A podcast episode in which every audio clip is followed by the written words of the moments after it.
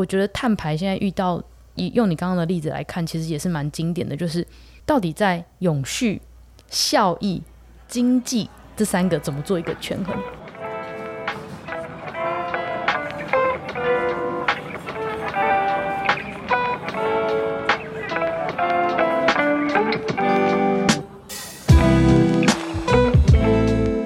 克莱尔的展览异想世界，我们将带你游遍全球第一手的展览，以及周边新奇好玩的猎奇故事。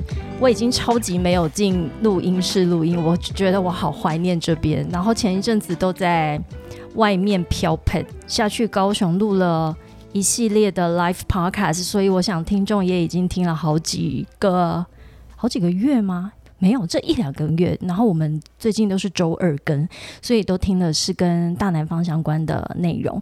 那今天我终于又回到录音室，然后呢，来了一位，他也不告诉我要怎么介绍他，然后我们也超级久没有见面了，多久啊？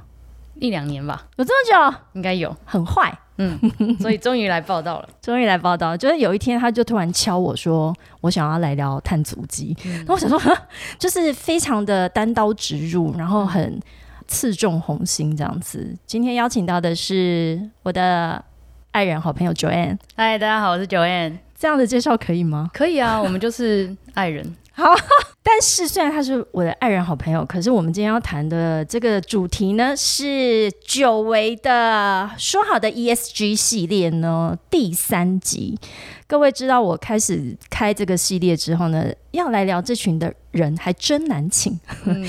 我们的第一集是呃找了素环真，就是讲那个呃回回收的塑胶杯，然后第二集是谈了一个亚太永续博览会。之后呢，我就很难敲到来宾了，因为 ESG 这件事情说贴近生活也是，可是要去聊它，有时候又觉得好像很严肃，嗯，所以我才会当初开这个系列。我希望我们是不是可以就是一点。轻松一点的，而且让我们觉得要去执行它，其实可以从很小的事情开始做起，不要觉得说啊，我们今天好像要干大事这样。那我刚刚把九恩手上手中的一叠 A 四资料纸抢过来，放在屁股下面。你现在还会紧张吗？没有那，是不是没有这叠之后，你反而不会紧张了？不会啦，因为今天刚 Claire 说就是要贴近生活嘛，所以太难的我也讲不出来，所以简单的可能还可以分享一下。我今天早上起床的时候，然后看到一则网络新闻，然后我就丢给你，不晓得你有没有看啊？还没，要死！把我今天看到的呃。一则新闻其实也刚好是在讲 ESG，然后在讲说，这尤其是疫情过后，我觉得当然是我们自己服务的很多的参展商，或者是现在好多的论坛，无论他在讲什么，都一定要加上 ESG 这个字眼。嗯，对。那但是它到底跟我们的生活上面有什么最直接的相关？哎，我都还没有请你自己自我介绍一下。哎，好啊。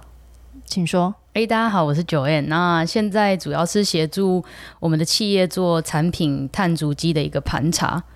好来讲这句话，我就已经心里面有一百个问号，而且有一点不爽。碳 企业怎么做碳足迹盘查？因为我们最近也在做这个事情，可是我发现，在辅导我们做的单位，他抛给我的一些问题的时候，我其实脑里面就有很多很多的疑问。嗯。聊一下，了解。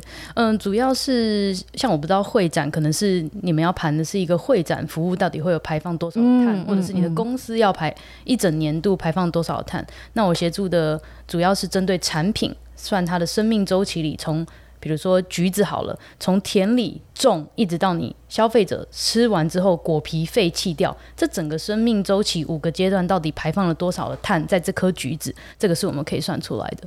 所以你做的产品是跟农产品相关，对，农产品为主，主要以农产品，所以你的产品也就是我们每天会去摄取的这些蔬果类，嗯，可以这么说，蔬果、米，其实所有的产品都可以盘查。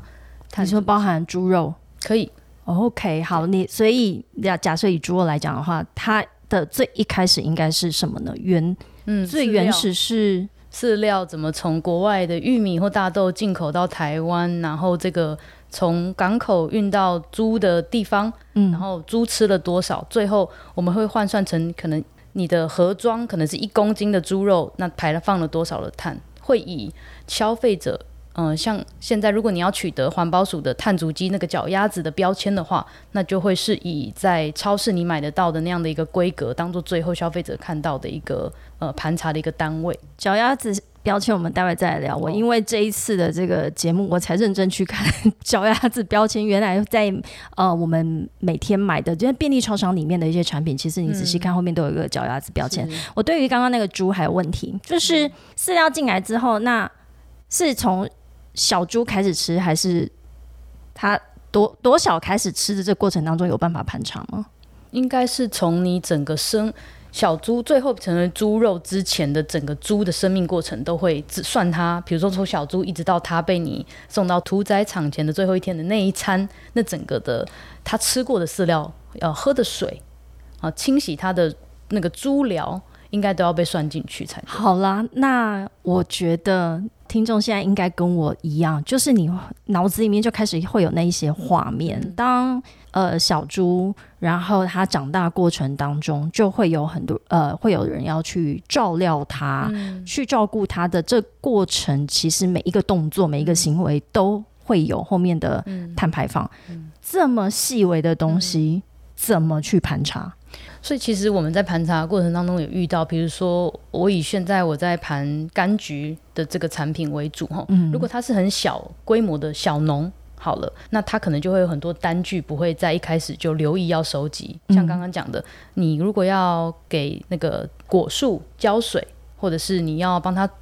呃，除草要用电动的农机做这些事情，或者是用一些搬运车搬这个果树，所以你的油费单没有留，水费单、电费单没有留下来的时候，就很难回推你当初啊去年哦那颗橘子在它长到橘子的过程当中，到底花费了多少的能能源跟资源？是，所以难是难在我觉得第一。单据平常有没有在收集？所以这个小的个体农户跟大的农企业比起来，我们当然会觉得大体的农企业它的资源呃资料应该是在它的整个呃有资讯的管理系统可以被平常就被收集，所以这是对象的差。比较容易想象，因为一般的公司行号的话，它有非常多的单据，因为它每年要报税或者要做会计要做账，所以这些是比较容易去追溯得到的。但是。有，我觉得可以白纸黑字，或者是有单据的东西，都还容易理解。但是在碳盘查的时候，有很多是无法有白纸黑字记录下来的一些行为，这种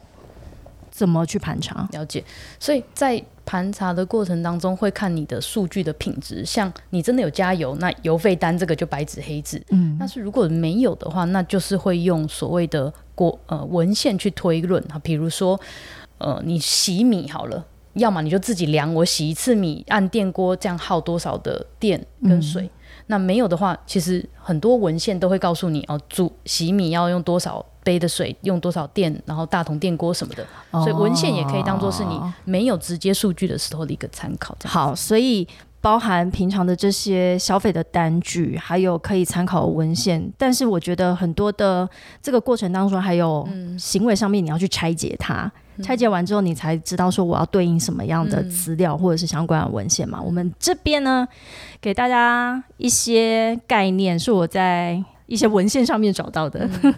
我觉得有一些蛮有趣的，就是这些碳足迹跟我们生活中的一些关系。例如说，我们都知道吃牛肉可能比吃其他的肉类产品所产生的碳足迹会来的比较多。例如，吃一份牛排。会释放出三百三十克的二氧化碳。嗯那你告诉我三百三十克是什么？我其实没有概念，但是它可能可以相当于你开车开了四点八公里。嗯，这种会是这样来换算的吗？还是说这样是帮助消费者比较容易理解？我想这应该是比较像是初阶的消费者可以理解成换算成公里数啊。那当然。就像他讲的，这份牛排会释放多少功课？那还包含了这牛从哪里来嘛？澳洲澳洲牛、美国牛啊，才是我吃台湾的牛。对啊，但每一种牛的来源，它就会不一样的碳排。所以现在这边写的三三零克，那还要再去拆解后面它的牛肉的来源，或者它烹调的方式，有可能是用煎的，有的烤的，有的是水波的。所以我想。这句话应该是比较算是简易型，让一般就是给我们这种吃瓜民众去理解的。但它换算成四点八公里，你就觉得哦，蛮有感的。就是你吃完一份牛排，也也可以去跑个四点八公里 的概念。好，那为什么花五分钟读一封 email 也会产生碳排？这个是什么意思？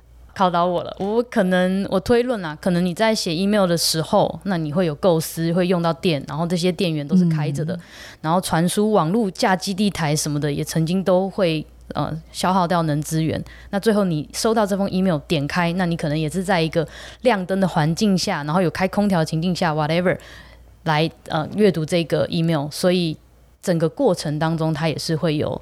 碳排放的确，所以说像一封垃圾邮件，其实你收到它之后，就是你刚刚帮我们拆解完这整个的流程，其实它也会产生大概。你垃圾邮件你可能连点开都不会点开，但是你还要花个时间，它可能要跑到垃圾邮件夹里面，会产生零点三克的二氧化碳。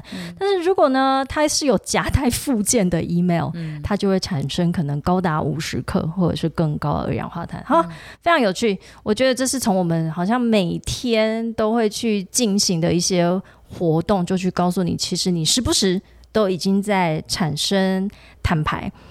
那有一个数据，我其实不是太确定，但是因为有看到，也可以分享一下哦。台湾人的碳排量呢，大概是每年每人约十二公吨，是想吓死谁？但是呢，去比较一下哈，其实可能是高于我们邻近的国家，例如日本，也有可能高于像欧盟有二十七个国家。它的这个数据是让我们知道，其实。无论你在呃生活在哪里，其实大家的碳排量都是可以依照你的生活方式去做调整的。呃，小编也找到一些好有趣的东西哦，我真的要分享一个，就是我们昨天在看到的时候，整个吓坏。例如说，你选择被土葬或火葬，其实也会造成不同的碳排。嗯，哎，那问一下，火葬跟土葬是个别是？我们是只看到被被火葬了哈，但是就想说，这个的意思是说，嗯，因为想。火葬嘛，是不是就会产生碳？嗯，要烧火，非碳。好，但别忘了土葬还要挖土啊，所以土葬也要挖。如果人工挖，那可能就是耗费你的劳力而已，可能不会 OK，对，所以我觉得这也是为什么今天会想要请 Joanne 来。虽然他在做的是农产品的这个碳盘，但我们自己在会展业里面啊，里面的每每一个展览，其实呃投入的人力或者是这些。材料、物料、设计，这中间产生的碳排，我相信是吓到没有人敢要去敢去真的把它计算出来。可是因为现在 ESG 的这个呃潮流，所以我们会展业也开始在做碳盘的计算机。嗯，为什么？现在大家都要做计算机，所以你在做这个碳排的时候，也是为了未来的目标是要做一个农产品的碳盘计算机吗？应该是说，回过到你刚刚提到会展产业，你可能知道整个在会展的期间会有很多的消耗，能资源的消耗，然后现在会展业也在推简易的计算机，让你们可以。呃，知道说，哎，我是一个参展者，或者是我是一般的这个民众去会展。那我觉得计算机设计的重点，其实如果大家有去填过，不论是台湾的工业相关的简易计算机，或者是刚刚 Clare 讲到会展在澳门，他们也有设计简易型的计算机，它大部分都是有点像是选填式的嗯设计。所以我觉得设计这样的一个计算机很重要的一个观点，就是帮助一般人他在不知道要怎么开始盘的时候。选择题总比申论题简单写嘛，所以选择题出来题目之后，诶，你只要选我今天是几个人去参加会展，我今天住宿在这个地方是几晚，然后我住宿的房间的平效是几平，那我参观的会展空间是几平，那可以换算出电力跟空调的使用。所以任何的计算机设计上都是为了协助要盘查的人，可能在毫无方向的情境下要盘，不如先从几个大项的地方去着眼。就是你之前有谈到的叫做碳排的热点，嗯，是用热点这样子的概念，先把一个呃类型的产品或者是某种的活动类型，我们先去抓住抓出几个大项，例如说会展常常会被提到的，就是呃像场馆本身的能源，像说南港展览馆啊、世贸展览馆，或者是一些大型的展馆等等。那另外就是像我们会展里面会有非常多的制作物，你你走进去都会看到很多的摊位，摊位里面还会有制作物，甚至还会现在不晓我是不晓得还有谁在硬行路啊哈，但是还是有非常多的这种废弃物。那另外一个呃一大类是跟饮食相关的，因为有人就会有吃喝拉撒嘛哈。那另外。会展它的一个特殊性就是它一定要在固定的时间、固定的地点里面产生，所以这中间就会产生非常多的物流。嗯，物流包含运人跟运物品。好，OK。然后因为有人，它就会产生更多的住宿或者是呃旅行上面，这些就会是在会展里面所谓的碳排热点。应该是说热点是我们盘完之后发现哪一个最高，我们会称为它是热点。所以您刚列出来这五大项，如果你发现哎场馆的能源啊，比如说空调开最多，所以。排放的碳量最高，我们就会说这就是这五项里面的最的热点这样子。那至于如果我都没有跟你讲要盘这五项的话，那一般人哎，我也不知道我要怎么盘起。所以这五项有点像是我先告诉你要先去留意这五项哦，那你就会针对这五项先去做一个盘盘查这样。对，那但是我我是不是可以这样说？因为这也是为了每每一个产业它的差异化也非常的大。那真的要做非常完整的碳盘查，其实它是一个。我可以说它是一个长期目标吗？可以做到很细节。要真的算到取得，比如说取得我们环保署的这个脚丫子的话，它五个生命周期都要盘，那确实会要盘得很细。但如果只是像这种计算机的话，像你这里。制作物跟废弃物的话，还包含了你怎么运过来，然后整个展期结束之后拆掉，那它怎么送到，比如说焚化炉或掩埋场？嗯，那真的送到焚化炉之后，哎，一顿的这些废材焚化，真的拿去烧也会产生碳排，所以它会是，如果要算到很细，它就是非常完整的。你要知道这个东西从哪里来，最后运到哪里，以及怎么被处理。那像你说的这个饮食浪费，比如说便当的那个厨余，嗯，有没有被记录起来多重？嗯，嗯哦，那有可能真的拿去称称重嘛？这是。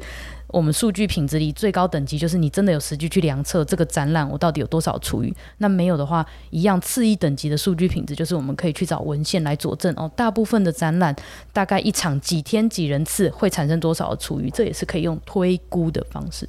我觉得你刚刚为什么我我也会一直蛮想知道计算机它最终所扮演的功能是什么？因为我们现在在会展里面做这个盘查的时候，或者是。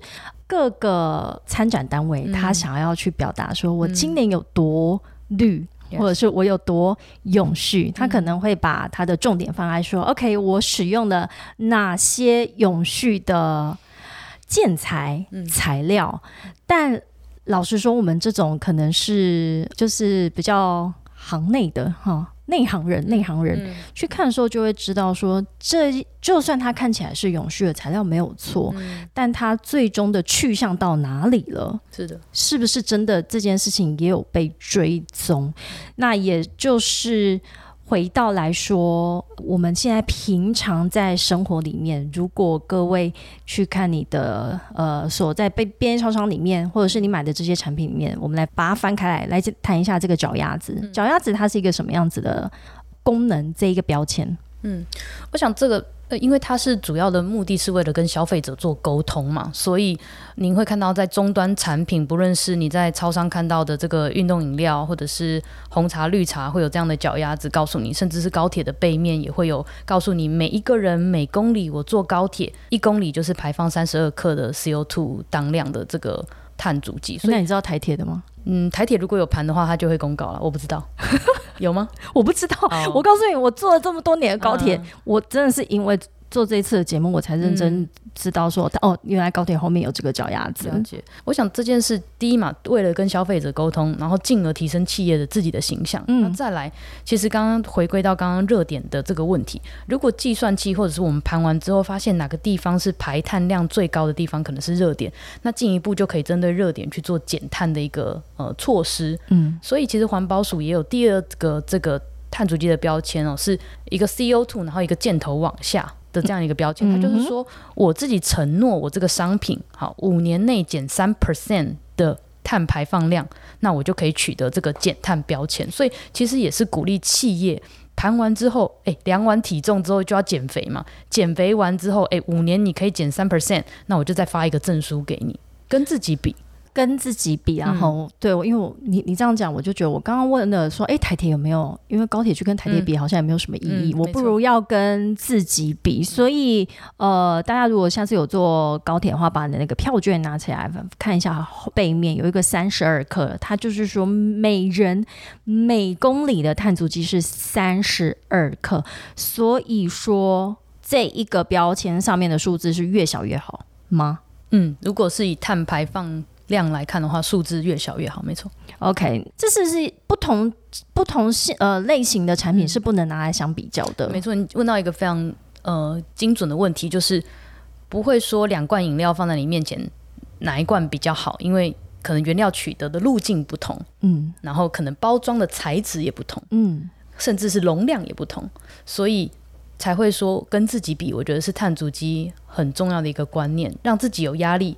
我跟你哎。可乐也跟我，我比较胖啊，我我我自己能够减下来，但是。呃，你你可能就标准了，就不用减。你人为什么这么好？呃，因为啊，没有，等于是爱人好朋友。爱人好，所以我们现在如果大家之后会去注意这个脚丫子上面的这个碳足迹的呃碳排的这个数字的话，就也可以再去把它隔壁的产品也拿出来看一下。可能这上面的数字它不是一个相相对性的，嗯，那但是像说以高铁为例的话，它自己达到去做碳排之外，它他也有给自己的一个使命，就是我每每五年如果可以减量三 percent，那所以还会有一个减碳标章。嗯，这样子一路下来，我们在谈的就是怎么把这个碳足迹做一个量化，然后跟消费者沟通。我觉得最终的目标其实都是回归到我们的使用者的行为。嗯嗯，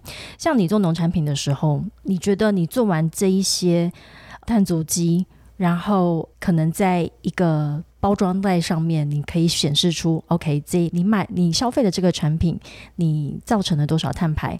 最终是希望消费者去关心这件事情，然后我就可以去做选择吗？嗯，我想任何的标签或揭露，哦，它大概都会有同样的概念。我我觉得就像是好，比如说基改产品、基因改造、基因改造的产品，OK。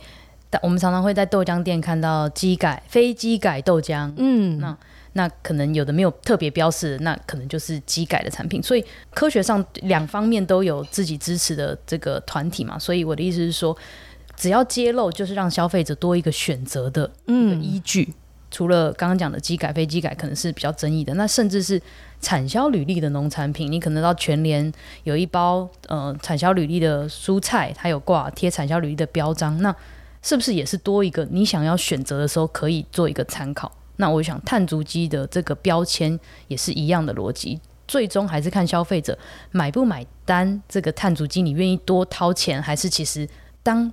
钱包很诚实的时候，其实哎有没有？其实对你来说，你还是会选比较便宜的。我想这个是需要时间来证明。哎，那我那我问你，你平常在消费的时候，你觉得嗯这样子的标签在我们的生活里面，或者是说刚好是因为你你的工作呃性质的关系，它又怎么样影响你的生活，或者是是你的消费行为吗？因为现在市面上有碳足迹的产品还不多。可乐如果哎真的不多吗？嗯。对啊，就是如果是一般商品的话，我完全没有 在看。OK，对啊，所以其实不会说像是你到全联蔬菜一整排，你可以看到有有机标章、有产销履历标章，那甚至一般的没有特别标章的这种可以比较多的选择。现在碳足迹产品同一类型的都蛮少的，就是我的意思是说，就算是饮料，它可能也是红茶、绿茶。刚刚你看到运动饮料，那这三个完全可能我运动完就是要喝运动饮料啊，所以它的选择性。在我觉得现在看起来还不够多到让选择上有一些取舍。你意思是说，好，我现在运动完，我想要买运动饮料，但是架上有大概有十个选择，可是并不是十个都有这样子的碳标签，然后可以让我去说，哦，我今天想要喝一款比较低碳的运动饮料。没错，目目前还没有这样子给消费者选择的。的功能是的，但是这是也是一个目标，希望最终就是透过这个标签去跟消费者沟通，进而影响我们的消费行为。类，我可以这样说。可以这样说。好，那我想我们刚刚聊从碳足迹、碳标签，然后聊到不同产业的这个碳足迹计算机，其实前面有一个我们大概一致的共识哦，就是最终因为碳排都是。因为消费而产生的，嗯，消费行为而产生的，或者是这个产品呃被制造出来，所以造成了摊牌。那所以我觉得这个我们对于这一段历程就比较理解。那以后说不定在你我在消费的时候，就会比较关心这件事情。那我们回到展览这个部分，你最近有没有去看什么展览，或者是你印象是比较深刻的展？哎，六月的时候去宠物展。啊，去参加从去帮南港去帮那个狗狗买东西吗？对，原本是要去帮狗买推车啊。啊，他最近不是比较不能走吗？还是没有想要？因为之前大家出去玩比较远程都要开车嘛，那想说，哎，如果大众交通工具，他可以在那个啊推车的那个车可以带他上上车这样子。哇哦！然后，所以你你去了宠物展，嗯嗯，那你觉得在一个展览里面，嗯。你应该可以理解到我们刚刚在讲的，在一个展览里头会造成的很多的碳排，嗯。嗯，包含温度吧，里面蛮冷的，是吗？哎，不好意思说，最近一直在讲说这种大型展馆呢，或者是大型场所都要把它的呃温度调到几度，但是一当人一多的时候，大家就开始非常的。阿杂有没有？因为温度一高，然后人一拥挤就阿杂。那宠物展里面那个狗狗、猫猫又非常的多，但是它是它就把冷气开很强。嗯，好像展馆冷气都蛮强的，我的经验里。嗯，所以这个大型展馆的能源。控制或者是能源管理也是现在我们会展业里面非常重视的一环。那除此之外，我想每一个摊位都是无所不用其极的，在试着吸引消费者，或者是我们这些狗奴、猫奴们要去现场下单。嗯，那。这一些的废弃物，其实无论是废弃物，或者是它是可以被回收再利用的。你觉得你去想象一个会展里面，除了刚刚我们讲到那个五大项的碳排热点，好了，你觉得我们的这个碳排计算机要把它真的个整个建制起来，它的困难点会在哪边呢？我相信那个空间，它一定是。每年好几场的不同的流动的展览，所以每一次新的展览，它就要建新的隔间，或者是嗯嗯呃间隔的距离或大小或宽度。那我觉得困难的是。在策展不，这个也是请问啊。在如果我是一个摆摊的摊位，我离开了我那些背板那些是我自己要处理，还是统包给你们这种策展公司去协助废弃？大部分如果是有找策展公司的话，会请策展公司直接呃，当然从前面的备料到后面的整个废弃或者是说回收，都是由策展公司来处理。但是你被你这样一讲哦，最近也。有不少的参展商，他们开始去把他的，因为他像像像宠物展，宠物展每年台北有好几档，然后还有北中南，那他们都要去跑嘛，所以他们也开始想到说，我要怎么模组化这件事情，是不是不要每一次每一个展我就都还要再重新盖，然后我也不知道这些东西跑到哪里去，对，所以里面的我我觉得这种做法也一直在转换，但就是说，你你看到除了你看到的这一些展摊设计之外。嗯，你觉得最终我还是在想，这个计算机，呃，现在你你刚刚提到的，现在是用选择题的方式，嗯，它未来它计算机，你们有看过国外一些更精密的算法吗？我们有看过日本在盘碳足迹，就是食品的碳足迹的时候，通常如果我直接问你一个问题，你展场策展会有多少废弃物？我问你多重好了，嗯嗯，这个你可能很难回答。或者是你就要再推，我有几台车费，就是车载走，对，一台三吨半，然后十台可能就是多重这样子。嗯，那这是细，如果要细算可以推估出来了。所以我们看到很多的在计算的过程当中，如果找不到的话，其实政府会出来做一个角色，就是他先把所谓的基线先算完。我说我所谓的基线，就是说，当我不知道怎么填的时候，我可以填说我跟一般人差不多，差不多。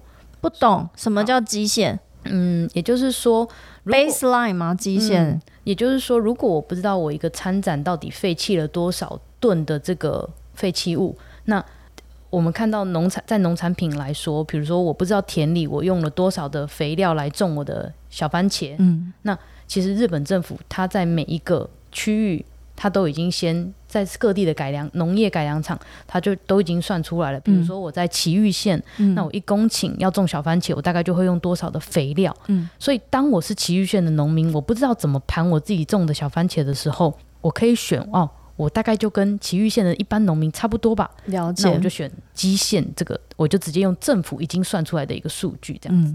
所以，我我会想象，我们也要可能未来它的那个计算机的方式，就是先把我们自己的所谓的一条基线先拉出来。那会展，我这我我跟你分享，我不晓得你知不知道，我们就是会有一格一格的标准摊位。所谓的一个标准摊位，就是三公尺乘三公尺，一个九米平方。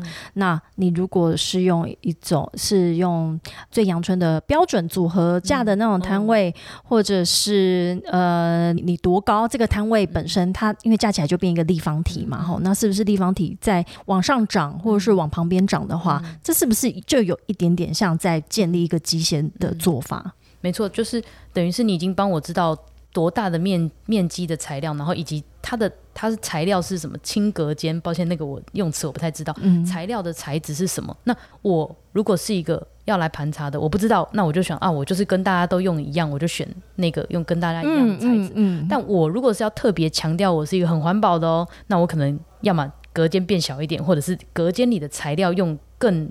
碳排放量更低的材质，我就可以跟你做一个相对应的比较值，就比较的出来。哎，那我问你哦，这个虽然都没有在仿纲里面，但我觉得我们就是闲聊，因为这件事情，我觉得目前我们也还没有看到任何的数据，可是我们总是有这个权利去想象它。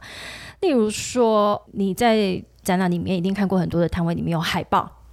贴满了海报，我告诉你啊，那些海报都是废弃的啦，只要贴上去 没有撕下来，都是都是没有办法再重新再利用的，除非你是用那种可稀释的，可呃易拉展类似那一种。好，就有一一派的说法是说，与其贴海报，那我们用那个荧幕，嗯，好，荧幕的话呢，它的影像又多，哦，那。取代你像一面墙只有一张海报是固定在那里的，但是荧幕的话，我可以有非常非常多的影响，它的资讯量是比海报多太多的。但是我如果要做一个荧幕的话，比较大型的这种 LED 墙，其实我还要先去盖出一个木作结构。嗯，那 LED 墙的这些荧幕的材积，就我光想象，它就比贴。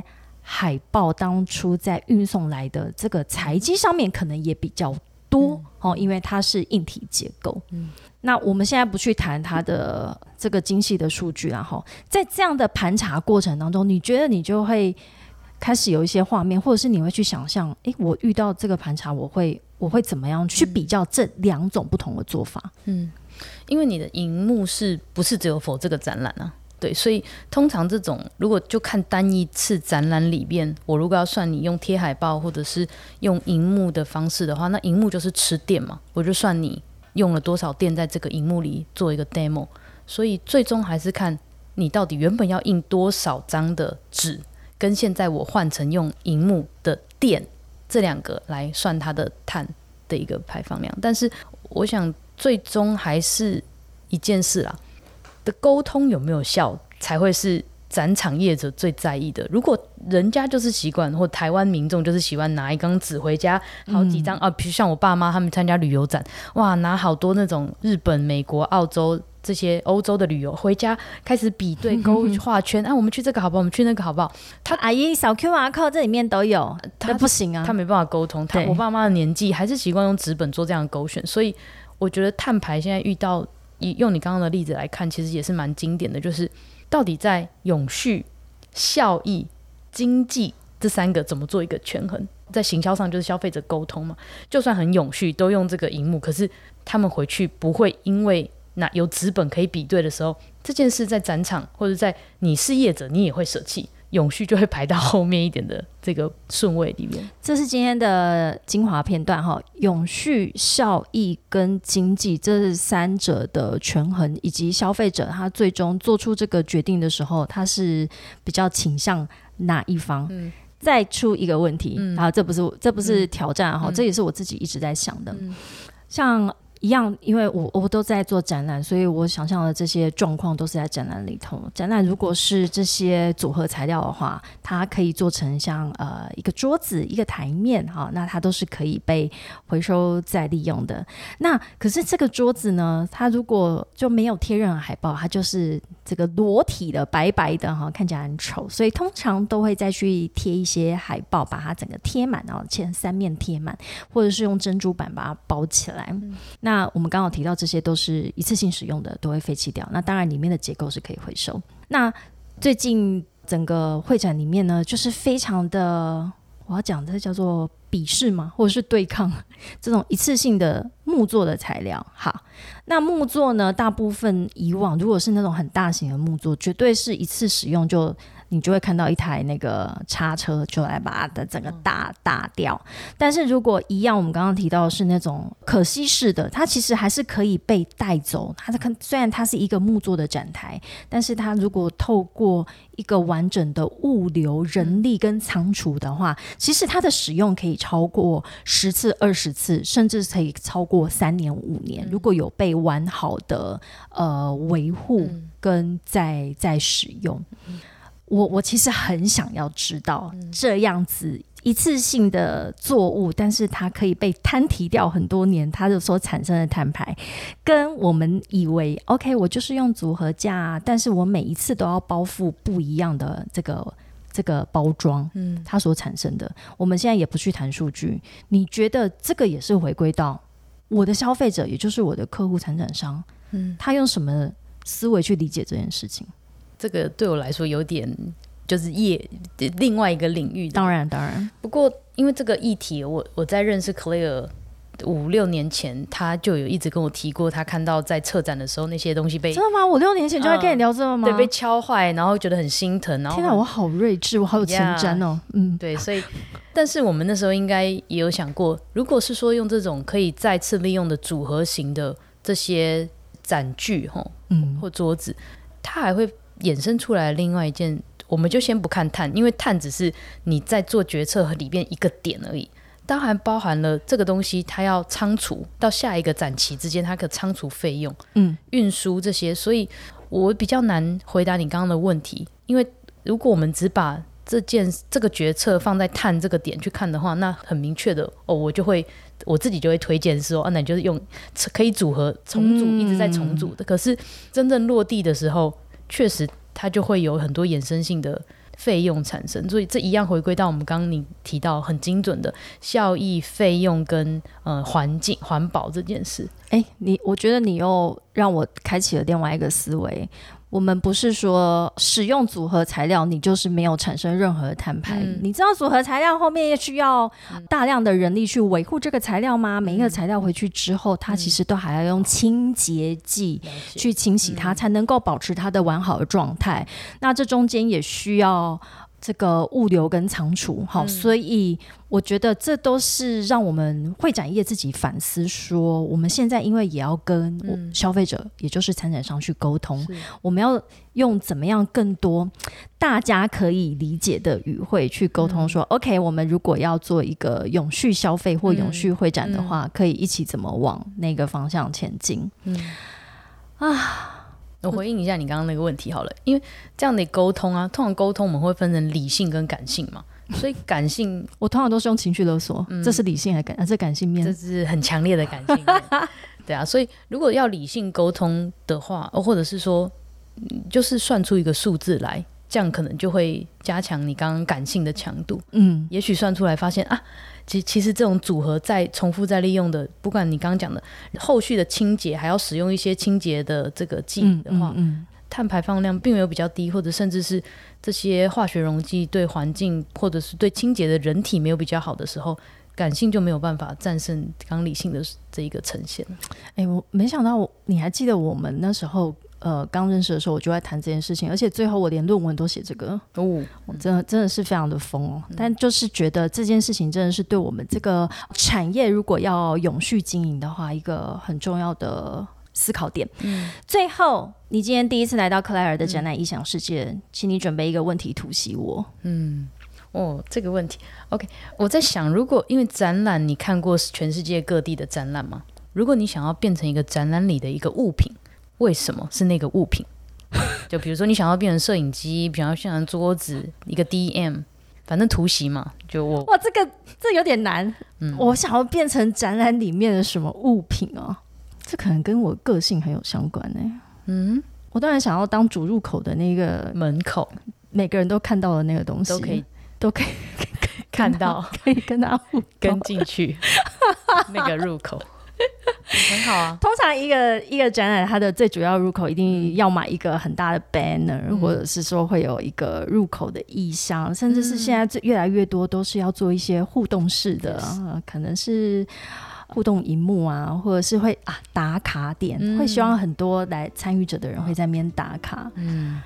好了，那我就当打卡点好了。很好啊，大家都会想记，一定会记得，然后都会想要跟你合照。好，谢谢今天九月来到克莱尔的展览异想世界。最后的这个问题真的是突袭式的，嗯，我每一次都不会事先知道来宾的提问，但我很喜欢这样子的互动。怎么样？这是第一次 podcast 吗？还是第一次 podcast？第一次献给我还好吗？嗯，我的荣幸。好。